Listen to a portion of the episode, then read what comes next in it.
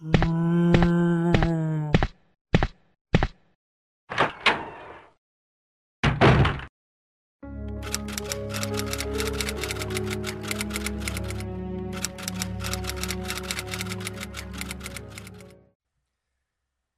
bienvenidos, amantes del horror, a una nueva edición de Miedo Extremo. Bueno, gente, aquí estamos en una nueva edición, ya una de las últimas del año 2023. Y pues, bueno, ¿qué les puedo decir, gente? Ha sido un año interesante. No he estado muy productivo, no como me hubiese gustado. Eh, ha habido varias eh, circunstancias ahí y bueno, principalmente todo lo que tuvo que ver con eh, el viaje a España, todo lo que tenía que ver con los trámites y tal, y una sobrecarga de trabajos pendientes y, estrés que se llegó a formular por eso y muchas otras circunstancias a lo largo del año, hasta mi llegada. Eh, luego, este, estar en una relación amorosa, pues bueno, sí me hace estar bastante más distraído, pero bueno, más las clases de aquí también. Pero aquí estamos, gente, de igual forma, trabajando, echándole chingazos para traer esta nueva edición. En el episodio anterior hablamos del libro La larga marcha de Stephen King, que firmó con el seudónimo de Richard Bachman.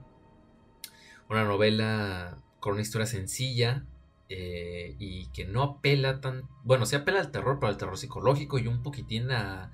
Un poco de esas eh, historias distópicas, podría decirse, que pues eh, ha sido una novela que se ha intentado llevar al cine durante mucho tiempo y que parece que finalmente se va a hacer.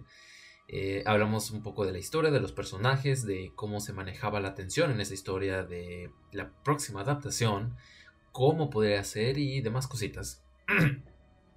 Entonces, bueno, gente, ahorita regreso para hablar de una película que llevo meses, gente, meses queriendo hablar, que es la, la película Resident Evil Dead Island, estrenada en este mismo año 2023 y me parece que salió por allá en julio, Creo que, si mal no recuerdo, salió entre julio y agosto, no estoy muy seguro, pero según yo por esas fechas más o menos. Eh, creo que esta es la cuarta película animada eh, de esta franquicia, o podría decirse que la quinta si tomamos en cuenta a Infinite Darkness, que como yo lo dije en su respectiva reseña, más que una serie o una miniserie, es una pinche película partida en cuatro episodios, que perfectamente la pudieron haber lanzado Netflix como película y hubiera sido exactamente lo mismo. Eh, un poquito que hablé de la decepción de eso también. O sea, que cuando yo anunciaron que iba a ser una serie, yo pensaba que iba a ser algo más cabrón, no sé, 8, 9, 10 episodios como mínimo. Y me dicen que son 4. Y al verlos, que me lo chuté todos en un día, fue como, no mames, esto es una película dividida. Pero bueno. supongo que no quisieron arriesgarse y esta vez hicieron una película, película y así la lanzaron. Eh, el gran atractivo de esta nueva cinta era la la inclusión de Jill Valentine, o más bien su regreso a nivel canónico, dado que oficialmente a Jill no se le veía desde Resident Evil 5. Estuvo muy ausente en Resident Evil 6. no hubo muchos indicios de Resident Evil 7 y 8, nada, más bien. Entonces estaba como en un limbo medio extraño. Las películas eh, CGI tampoco aparecía. O sea, la última vez que salió y tuvo mucha relevancia fue en Resident Evil Revelations, pero eso era, eso, perdón, eso era una precuela del quinto juego. Y aparte estuvo el remake de Resident Evil 3, pero bueno, que obviamente pues, es, un remake. Estamos hablando de que esa desmadre se ambienta en 1998, por lo cual no cuenta como tal. Fue bonito ver a Jill y tal, pero después de Resident Evil 5 no había nada oficial. Por ahí me parece que decían que en los eh, archivos de esta pedorrada llamada Umbrella Corps, si mal no recuerdo, eh, tenían ahí un, archivo donde hablaban de que Jill estaban, le estaban haciendo pruebas por todo este desmadre de experimentación que sufrió a manos de Wesker.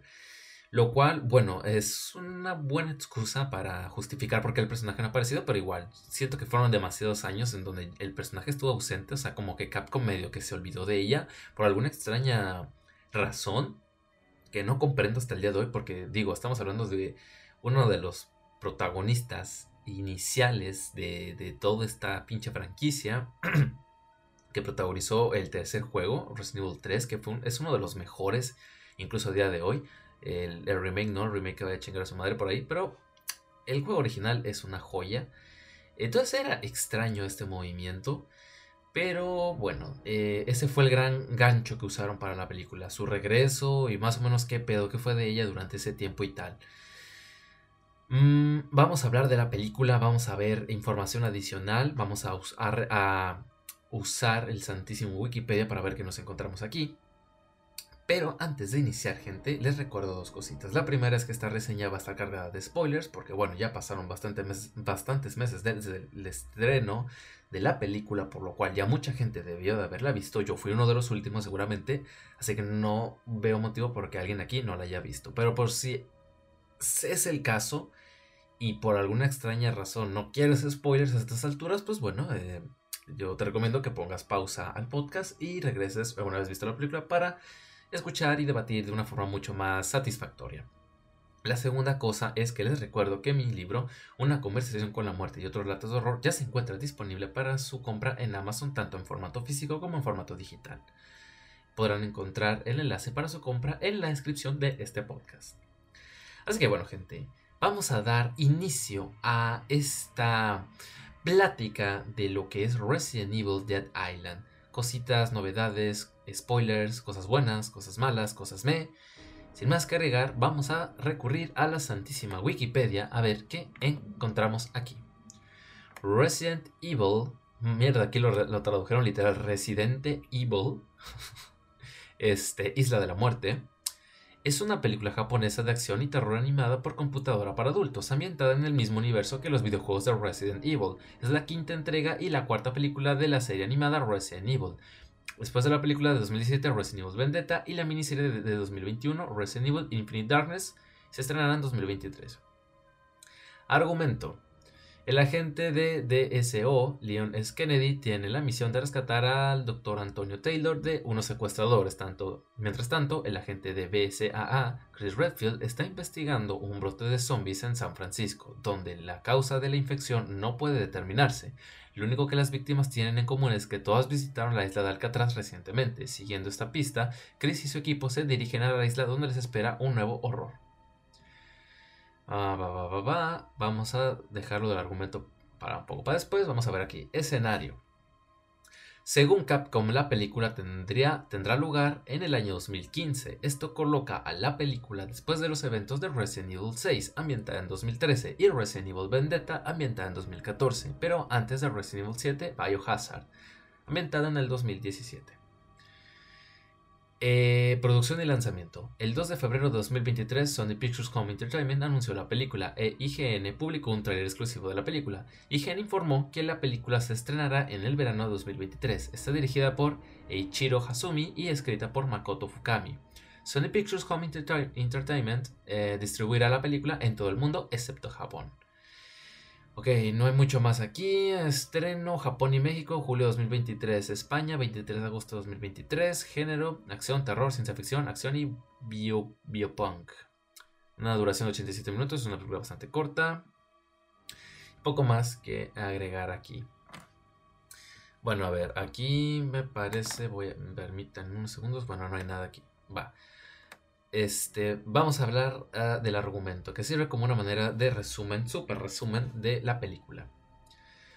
En 1998, cuando comienza el incidente, incidente, de Raccoon City, la corporación Umbrella contrata a una empresa militar privada para ayudar a evacuar a los ejecutivos de alto rango de Umbrella y funcionarios del gobierno.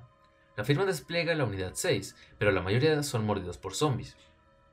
Los dos miembros sobrevivientes, JJ y Dylan Blake, Llaman a la sede para solicitar la extracción y recibir atención médica, pero se les dice que pongan en cuarentena y luego maten a sus camaradas, sorprendiendo a JJ y enfureciendo a Dylan. La pareja discute hasta que los soldados infectados los atacan y uno de ellos muerde a JJ. El desánimo de Dylan posteriormente lo mata. Un desanimado. 17 años después, en San Francisco, California, en 2015, la agente de apoyo a operaciones de campo, FOSS, Ingrid Cunningham, encarga a la agente de la División de Operaciones de Seguridad, Leon S. Kennedy, que detenga al investigador de DARPA e ingeniero en robótica Dr. Antonio Taylor por vender información clasificada a potencias extranjeras. Durante la sesión informativa, Leon se entera de que Taylor fue visto por última vez siendo secuestrado por un grupo desconocido mientras era perseguido por un equipo de SWAT del Departamento de Policía de San Francisco, mientras el grupo pasaba justo a él. Leon intenta interceptar a los secuestradores, pero es frustrado por María Gómez, una criminal que sobrevivió a su último encuentro el año anterior. Mientras tanto, la asesora de Alianza para la Evacuación de la Seguridad del Bioterrorismo, o la BSAA, Rebecca Chambers, informa al agente Chris Redfield de 12 casos en los que las personas habían muerto después de haber sido misteriosamente infectadas por una cepa avanzada del virus T y fueron encontradas con marcas de agujas en sus cuerpos. Chris visita a su compañera Jill Valentine con la esperanza de evitar que participe en la operación debido a su tiempo bajo el control mental de Albert Wesker y los problemas de salud mental posteriores, pero ella se niega. Chris y Jill se reúnen con Rebecca y la hermana de Chris, Claire Redfield, para discutir sus hallazgos, durante los cuales Claire revela que descubrió una orca infectada con la misma cepa del virus T que las víctimas del caso de Chris nadando cerca del Santuario Marino Nacional Greater Farallones, o Faralones, como se quiera decir, que también le había sucedido recientemente a varias ballenas desaparecidas. Al descubrir que todas las víctimas humanas visitaron la isla de Alcatraz, antes de morir, Jill y los Redfield viajan allí haciéndose pasar por turistas, pero se separan en medio de un brote de zombies. Mientras explora las alcantarillas, Jill se encuentra con Leon y se une a él para defenderse de una nueva forma de Lickers antes de llegar a la armería, donde encuentran planos para drones parecidos a mosquitos utilizados para infectar a las personas con el virus. Antes de que sean capturados por Dylan y arrojados a una celda de prisión con Taylor y los Redfield, eh, creyendo que no hay justicia en el mundo, Dylan usa los drones para infectar a Redfields y a Leon.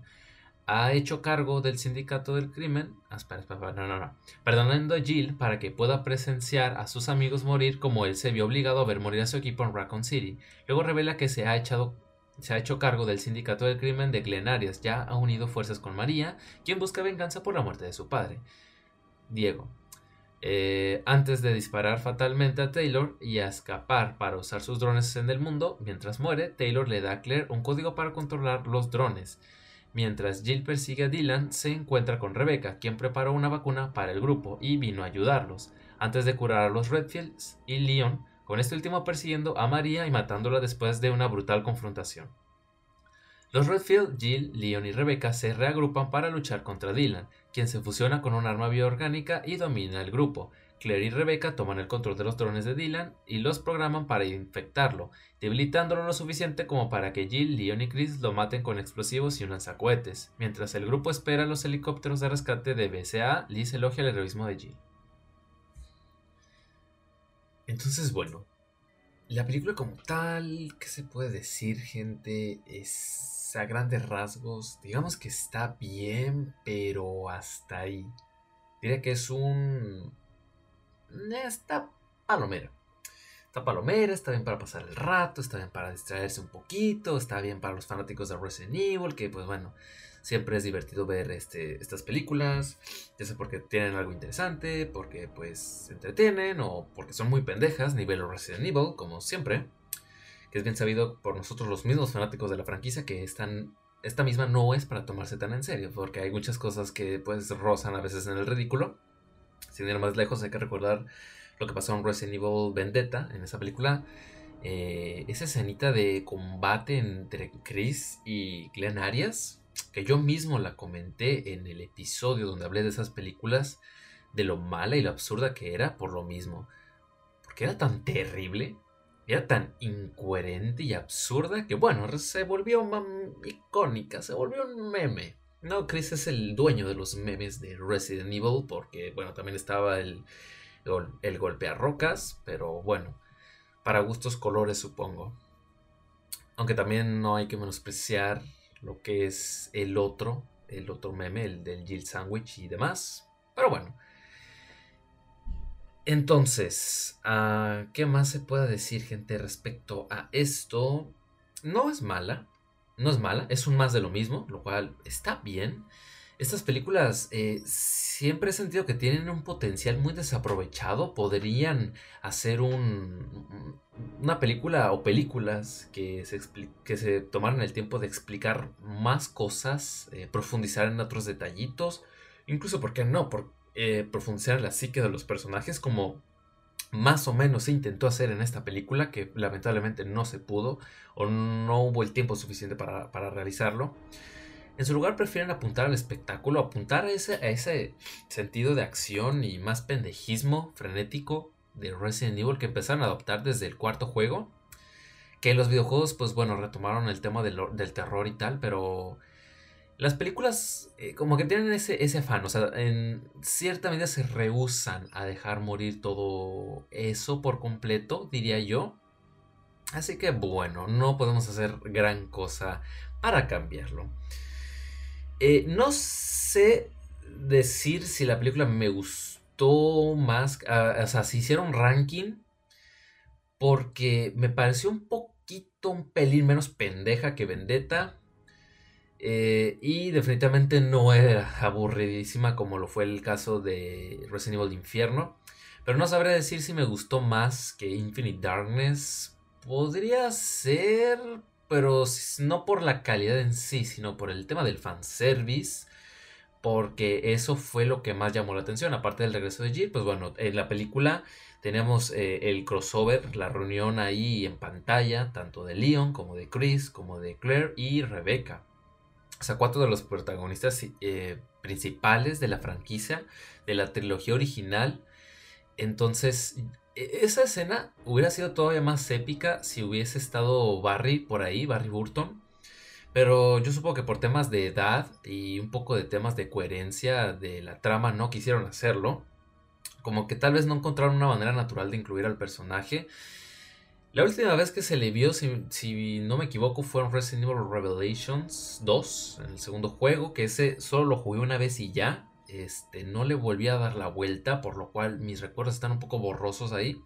Lo que yo recuerdo, yo recuerdo, Barry fue para allá justamente a la isla donde se desarrolló todo el desmadre de ese juego.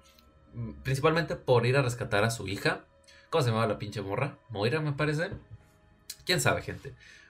Un día me pondré a hablar y opinar de los Revelations, que los dejé ahí medio tirados. Eh, el primero lo jugué un par de veces y me gustó muchísimo. Y el segundo, les digo, solo fue una vuelta y hasta ahí. Y encima saqué el final malo. Y no entendí por qué, no entendí qué había hecho mal. Hasta que descubrí que había una, una parte muy específica del juego con un Quick Time Event que no tienes que, que aplastar para poder sacar el final bueno. Y dije yo, no, váyanse mucho a la mierda. Váyanse mucho a la mierda. Porque desde Resident Evil 4 me tienen así acostumbrado para andar a tope aplastando botones. Para tenerlo, estar siempre al pendiente y despierto. Porque como te, te descuides o sueltes el control en una cinemática, te pueden dar un, game over ahí, en la jeta. Pero no, este, aquí era de, no, no, no, tienes que eh, dejar que pase el, el, Quick Time Event, no lo tienes que aplastar para sacar el final bueno, bueno, jódete, jódete. Y mm, dije, no, vete al carajo, vete a la mierda. Y busqué el final en, en YouTube. Busqué el final y dije, bueno, ya, ya me quedo con eso. No voy a estar batallando. Entonces, a nivel canónico, esa fue la última vez que se le vio a Barry. Y de por sí ya se le veía bastante viejo y acabado al pobre compa. O sea, Barry más bien ya tenía las papeletas para estar jubilado, pobrecito. Por lo cual aunque hubiese sido muy, muy, muy buen detalle que estuviera en esa batalla final de la película con el resto de los personajes, no tenía mucho sentido que Barry estuviera metido en esas cosas por temas de edad y por temas un poco de que él quería una, vida más tranquila, principalmente para proteger a su familia, que ese fue el, gran eh, detalle, rasgo característico de Barry Burton, aparte del Jill Sandwich y aparte de tener uno de los peores diálogos en la historia de los videojuegos, hablando del primer juego del 96, era eso, que él todo lo hacía por eh, cuidar a su familia. Eso me parecía genial y algo muy bonito. Lo volvía el personaje más, mm, diría el más humanizado dentro de toda la baraja de protagonistas del primer Resident Evil. Eh, no había mucho trasfondo realmente en el juego. Eh, se aprovechó un poco la novelización del, juego, la conspiración Umbrella, para humanizar más al personaje de Jill Valentine, a Barry Burton, al personaje de, Chris. No recuerdo mucho si, trabajaron en su, en su, pasado, en su historia personal. No me acuerdo, gente. Tengo ahí el gusanillo de, de la curiosidad de volver a releer estos libros. Porque hay cositas que más o menos me acuerdo, pero muchas ya se me están empezando a olvidar y no sería mala idea hablar, aprovechar el espacio para hablar de eso en un futuro. En un futuro, no voy a prometer nada, no voy a prometer que vaya a ser pronto, pero tal vez un día de estos haga, lo haga, a leer estas siete novelas. Pero bueno, gente, ¿qué más? Aunque hubiera sido todo un, 10, no hubiera tenido mucha coherencia, así que bueno, se entiende. E igual ya es bastante ganar tener a cuatro protagonistas originales en pantalla. Eso fue lo que jaló mucho, por ejemplo, eh, cuando promocionaron la película de Vendetta, que no solo iba a ser Leon el protagonista, eh, sino que se iba a, iba a coprotagonizar ahí con, con Chris Redfield, lo cual estaba de puta madre para los fanáticos en ese momento me acuerdo yo todavía del ultra hype cabroncísimo que se armó en durante la promoción, los trailers, de Resident Evil 6, en esas cinemáticas donde Leon y Chris estaban enfrentando por unos segundos. Me acuerdo que todo el mundo estaba ultra hypeado, emocionadísimo, a más no poder, con ganas de agarrar el juego de una vez por todas, tenerlo en sus manos y, y jugar, valga la redundancia, para llegar a esa escena. Porque Resident Evil 6 en serio que se supo vender muy bien. Prometía ser una cosa ultra chingona. Y creo que yo lo dije cuando hablé de, la saga principal en su momento, que pudo haber sido fácil, pudo haber sido la conclusión de la, de la saga sin pedos. Nada más hubiese faltado meter ahí, no sé, eh, que en vez de Pierce, el, acompañante de Chris hubiese sido, ¿se llamaba? Jill. Que el acompañante de Leon hubiera sido Claire por ahí meter a, ¿cómo se llama? A Barry y a Rebeca, que ahorita en estos tiempos ya es, vemos que es posible, nada le cuesta a Capcom, hubiera sido increíble y hubiera sido una muy buena conclusión a la historia, pero no fue el caso. Y, y, de hecho, el hecho de que años después vuelva a dar este encuentro entre ellos dos me pareció genial, a muchos nos llamaba mucho la atención por lo mismo. Y en esta nueva película, bueno, en el intermedio estuvo Infinite Darkness, que bueno, traía de regreso a Chris y a Claire, que es una muy bonita dupla, es icónica, pero tal vez no daba para tanto ya, porque ya era la segunda vez que quemaban ese cartucho. Eh, porque la primera vez fue con la primera película animada que sacaron, entonces necesitaban como llegar un poco más allá. Y así fue como decidieron, decidieron traer de regreso a, Chris, eh, también pusieron a Rebecca otra vez, y pusieron a Jill, que fue el gran gancho. Y así fue como hicieron este, esta, esta Avengers, por decirlo de alguna forma, la Avengers para los, los ñoños fanáticos de Resident Evil, que amamos esta pinche franquicia durante ya bastantes años. Entonces fue genial, fue genial ver verlos ahí combatiendo.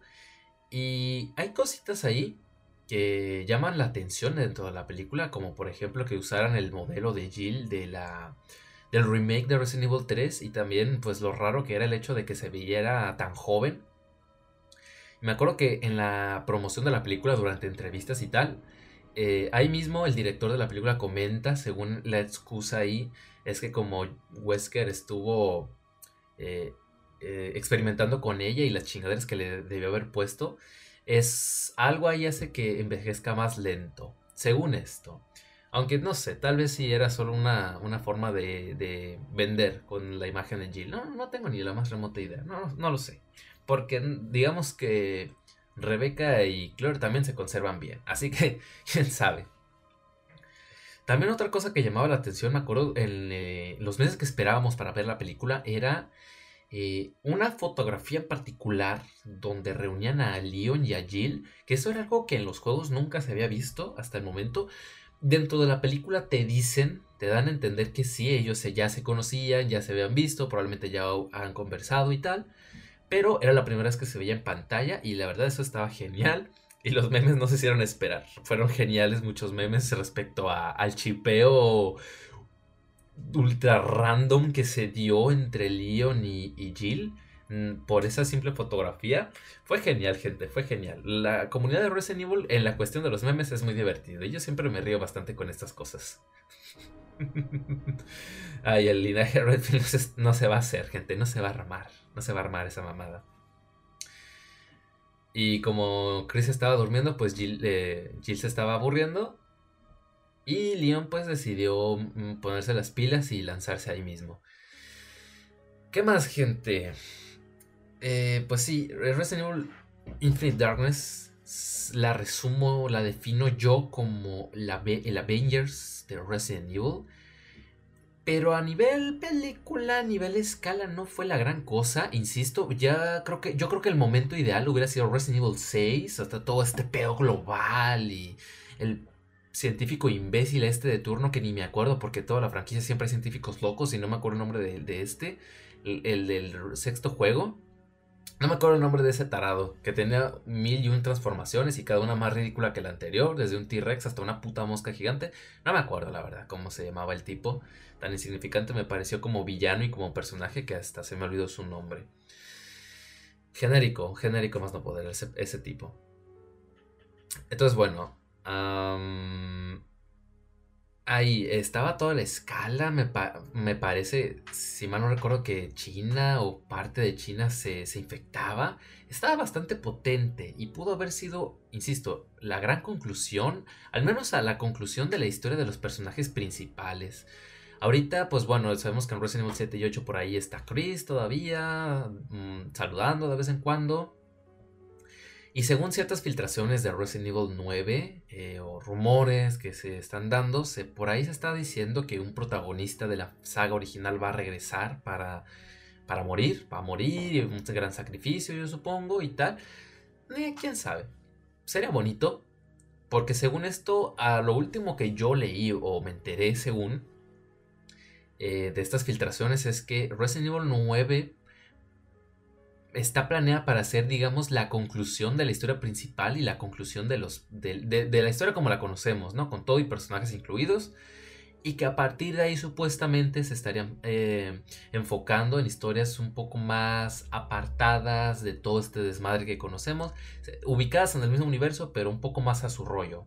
Lo cual me parece que está bien, o sea, es una forma de concluir la historia que se ha seguido desde 1996, pero a la par no dejas morir a la franquicia, porque es bien sabido que Resident Evil es la gallina de los huevos de oro de Capcom, y por nada del mundo ni en pedo van a soltar eso. Y también encontraron, de hecho, este, este mini mercadillo de éxitos para seguir exprimiendo a la gallina de los huevos de oro con los remakes de los juegos clásicos.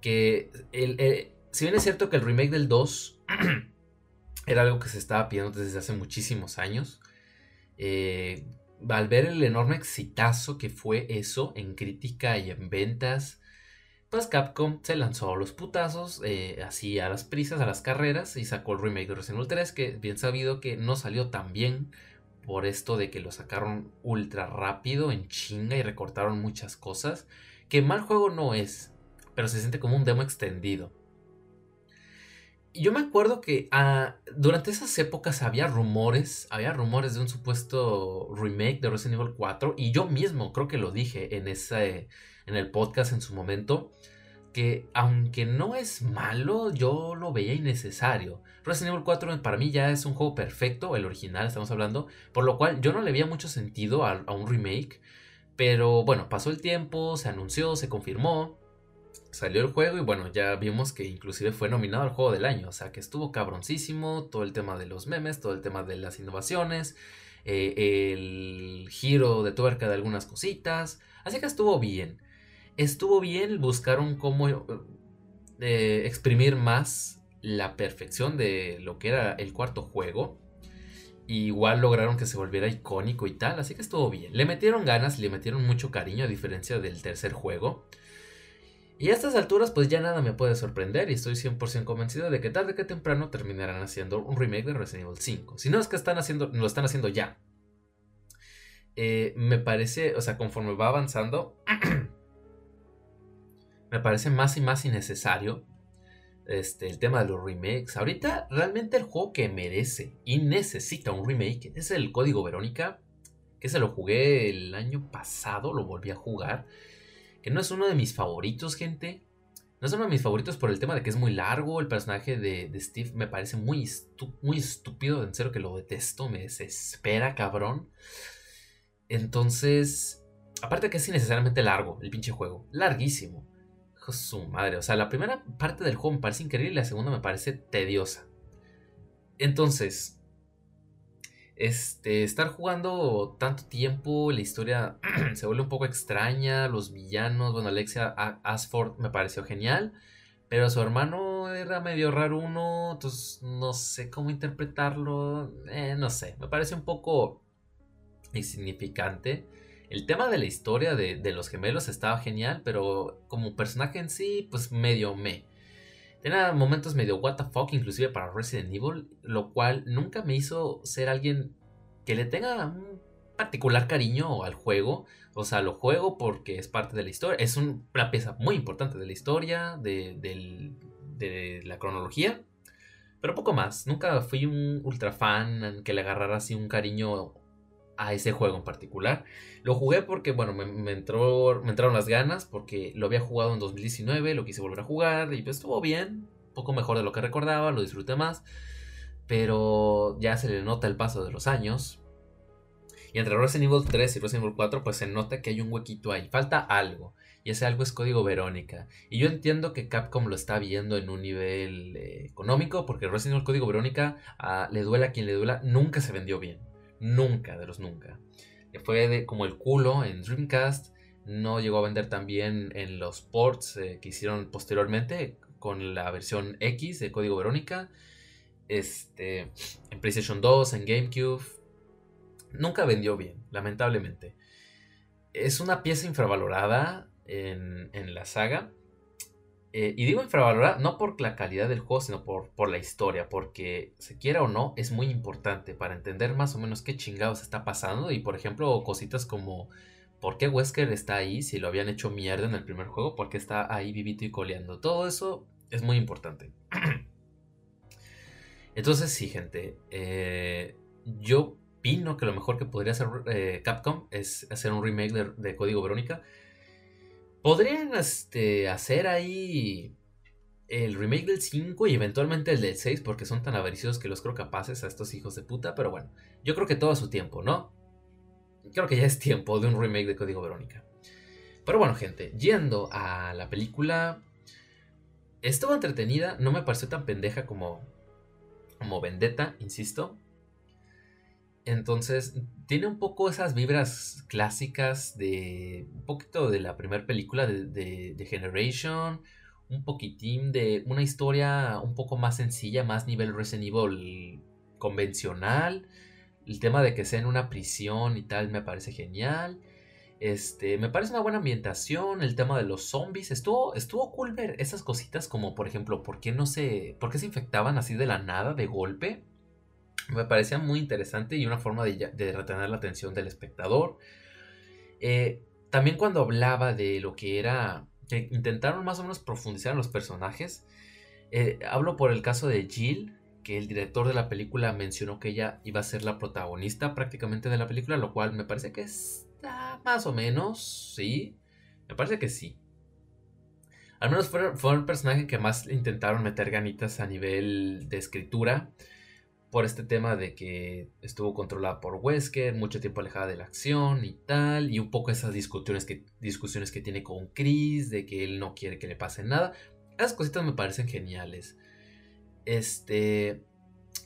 Me, ah, me estaba acordando ahorita también, ahorita que hablamos de los memes de Chris Redfield, que en un punto dado, cuando los personajes son infectados y están ahí como luchando con el virus, que casualmente casualmente a los personajes de relleno ahí de fondo, ellos se infectaban al toque. Estos cabrones aguantaron quién sabe cuántas horas o minutos para no ir más lejos. Yo creo que mínimo una media hora debieron haber aguantado los hijos de la chingada con el virus. Tener el poder del guion al lado. Pero sí, me acuerdo que el villano de esta película estaba ahí y empieza a tirarle mierda un poco las verdades a todos los personajes que estaban ahí infectados y me causó pues, especial gracia cuando dice que Chris este sigue combatiendo y tal y siempre todos sus, compañeros mueren. Insisto, sí, Chris es el, hombre de los memes en, esta franquicia. También me, pareció un lindo detalle que mencionaran a Pierce eh, en esta conversación que tuvo con Jill sobre el tema de perder a sus compañeros y tal. Yo ahorita no sé si Pierce es considerado un buen personaje o un mal personaje. Me acuerdo que por allá del 2013, 2012, 2013, todo el mundo hablaba de su muerte, de su sacrificio y muchos decían que estaba cool y tal. Y de hecho aquí en este mismo juego, se en esta misma película, perdón, se confirma que la idea, al menos lo, en palabras de Chris, era que ese tipo fuese su sucesor. Pero sabemos que eso no pasó, porque Chris Redfield vende y Pierce no vendía, bueno, no iba a vender mucho, iba a haber, iba a haber mucha gente que se iba a emputar por eso si mataban a Chris. yo creo que ese es el gran problema de Capcom actualmente. De bueno, no actualmente, desde hace muchos años. Tienen temor, tienen miedo de verdad a soltar a estos personajes, a los originales. Es cierto que son icónicos, es cierto que son muy queridos, es cierto que los conocemos desde hace mucho tiempo, pero bueno, o sea, eso fue en parte lo que le quita el factor sorpresa a estas películas, porque aparte de que son precuelas, por ejemplo, de Resident Evil 7 y 8, está el hecho de que esos cabrones no mueren, no les pasa nada, quedan, quedan impunes. Y es como, oye, si tienes ese, ese crossover nivel Avengers, mátame alguno, no sé, hubiera sido con madre que muriera Claire o que muriera Rebeca, o, ¿por qué no? Ir más allá y haber matado a Leon, pudo haber sido algo cabrón. O les hubiera llovido hate, definitivamente, pero hubiera sido bueno, hubiera potenciado la, la película para eh, darnos a entender que esta, esta, mierda va muy en serio. Y no por el hecho de que sean los protagonistas de, de toda la saga, pues quedan, eh, eh, están a salvo de, de, la muerte. Creo que ese es el gran problema de, de, Resident Evil actualmente y que llevan arrastrando mínimo una década ya este problema.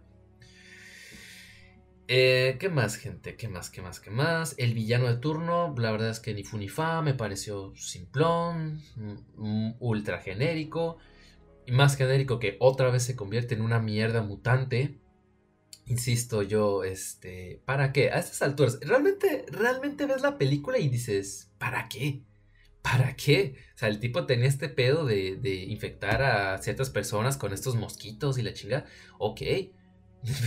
¿Qué necesidad más si infectas, cabrón? Realmente no te ayudó en nada.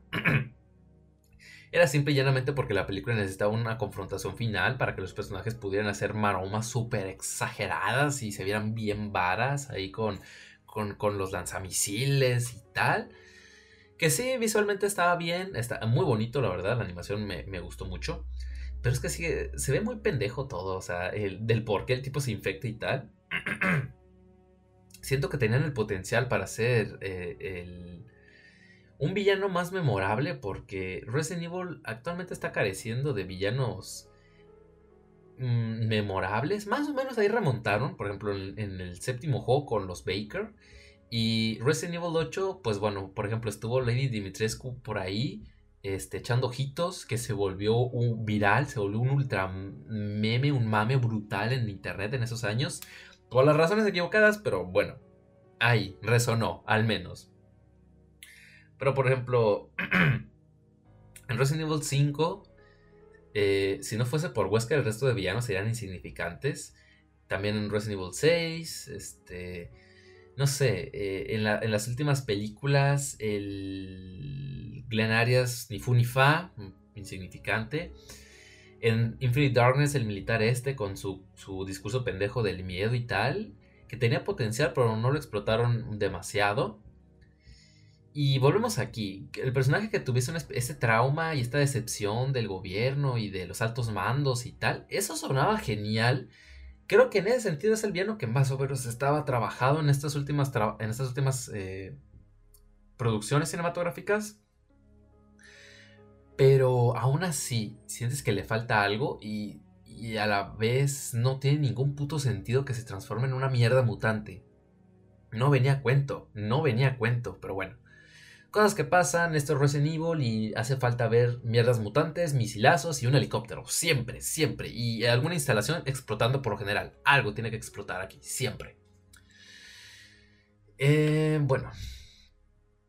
Otra cosa que me llamaron la atención, hubo dos cositas aquí. La primera fue en la cuestión del doblaje latino. Eh, la, voz de Chris Redfield, este, no la dio, hubo un cambio ahí. No, ahorita se me están olvidando los nombres de los actores. Juju, me pongo nervioso y se me olvidaron. Pero sí, este, en Resident Evil Vendetta tenía otra voz que estaba mucho mejor y se acoplaba más al personaje de Chris. Y aquí no es una mala voz, pero es rara. O sea, queda rara con Chris, como que no termina de encajar con él. No entiendo por qué se dio este cambio. No sé si fue orden directa de Capcom, no sé si el actor el primero no quiso volver, si hubo algún tipo de discusión por temas monetarios, no tengo ni idea, pero queda rarísimo. Pero bueno, no, no se puede hacer más. Me adapté más o menos, pero no fue tan bueno como, como debía ser. Y otra cosita, la segunda, es es el personaje de Leon. El Leon lleva unos años ya estancado y creo que esta película es el máximo exponente porque me acuerdo que en Vendetta más o menos te podían poner un, algo, un mínimo de evolución, un mínimo de sentimiento, más allá de ser cool, varaz y hacer explotar cosas. Eh, todo el tema de que estaba ebrio, estaba jodido y preguntándose que cuánto tiempo podrían seguir así. Aquí se le ve más calmado, más alegre, más optimista, tirando bromitas aquí y allá. Este, no sé qué pedo, qué pasó ahí, no sé qué pedo, tal vez Sillion se metió a Alcohólicos Anónimos o algo por el estilo, porque es medio extraño el cambio. No te lo justifican. Supongo que a la gente no le gustó esa visión tan jodida de, Vendetta y quisieron volver un poquito más al, Leon, eh, el, el Varas de Resident Evil 4 original. No lo sé, gente. No sé exactamente qué querían hacer. No tengo ni idea del por qué. Pero Leon realmente poco y nada aporta aquí. Es bueno verlo. Estuvo genial verlo interactuar con Jill Valentine. Pero poco y nada tiene que hacer. De hecho, su historia está un poco, estaba un poco separada de la del resto de los protagonistas. Leon andaba un poco en su pedo, luego los otros también andaban en su pedo, y dio la casualidad que, pues, los terminó, las circunstancias los terminó llevando al mismo lugar. Pero realmente poco y nada tenían que hacer ahí ambos, sobre todo Leon. Leon fue más bien un pretexto para incluirlo en la película, porque realmente no hacía falta. Ah, y poco más que decir, siempre es bueno ver a los zombies, eh, siempre es bueno ver un poco de acción, que se infecten, todo el tema del miedo.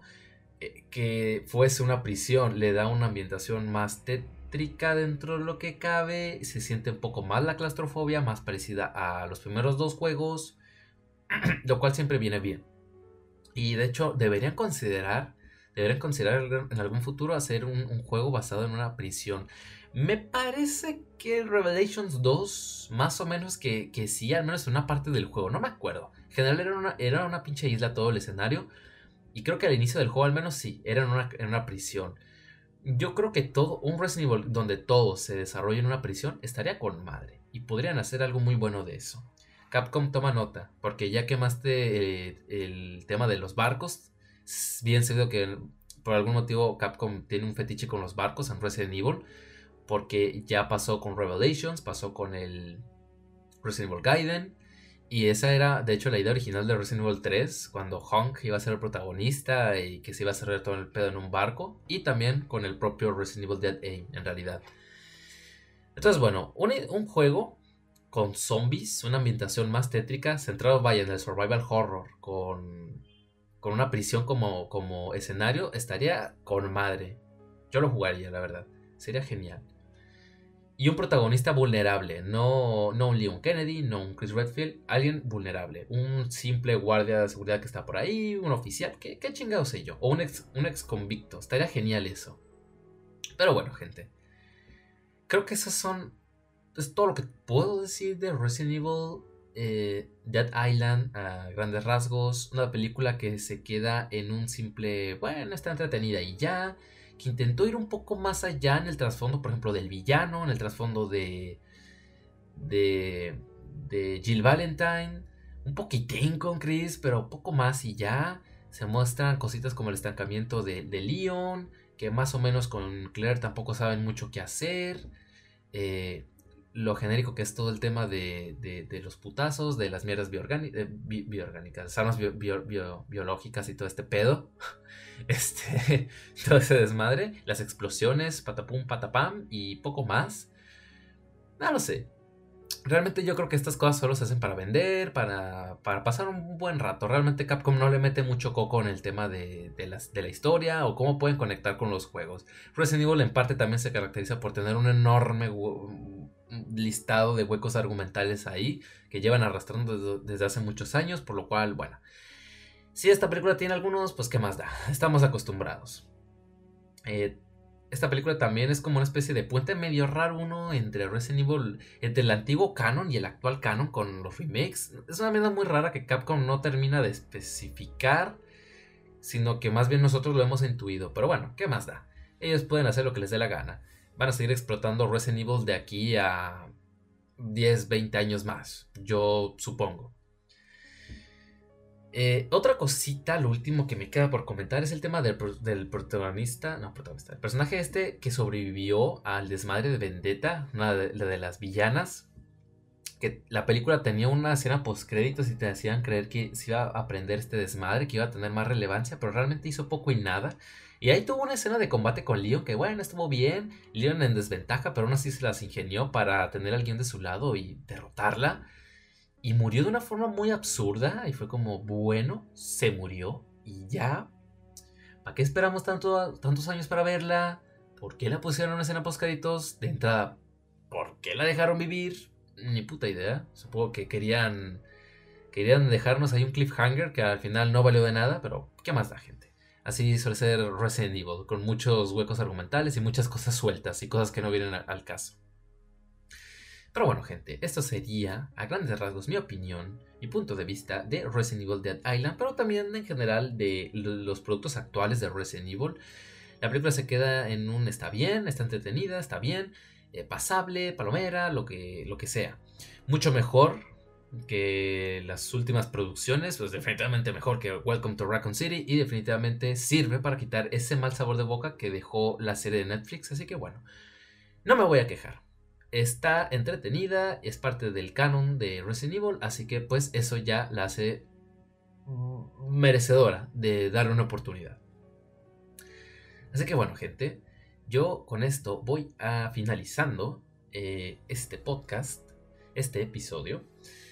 Pero antes de despedirme, les recuerdo por segunda vez que mi libro Una conversación con la muerte y otros relatos de horror ya se encuentra disponible para su compra en Amazon, tanto en formato físico como en formato digital y podrán encontrar el, enlace para su compra en la descripción de este podcast.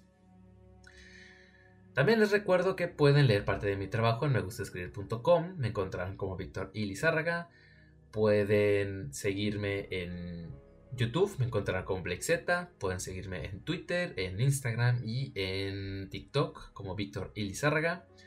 Pueden seguirme en Twitch, me encontrarán como Tamalitosman. Pueden seguirme en mi blog y en la página de Facebook en La Mente de Day. Sé que bueno, gente. Sin más que agregar, yo me despido. Eso ha sido todo por mi parte. Ya nos veremos en una próxima edición de Miedo Extremo. Se me cuidan. Pásenla bien. Hasta la próxima.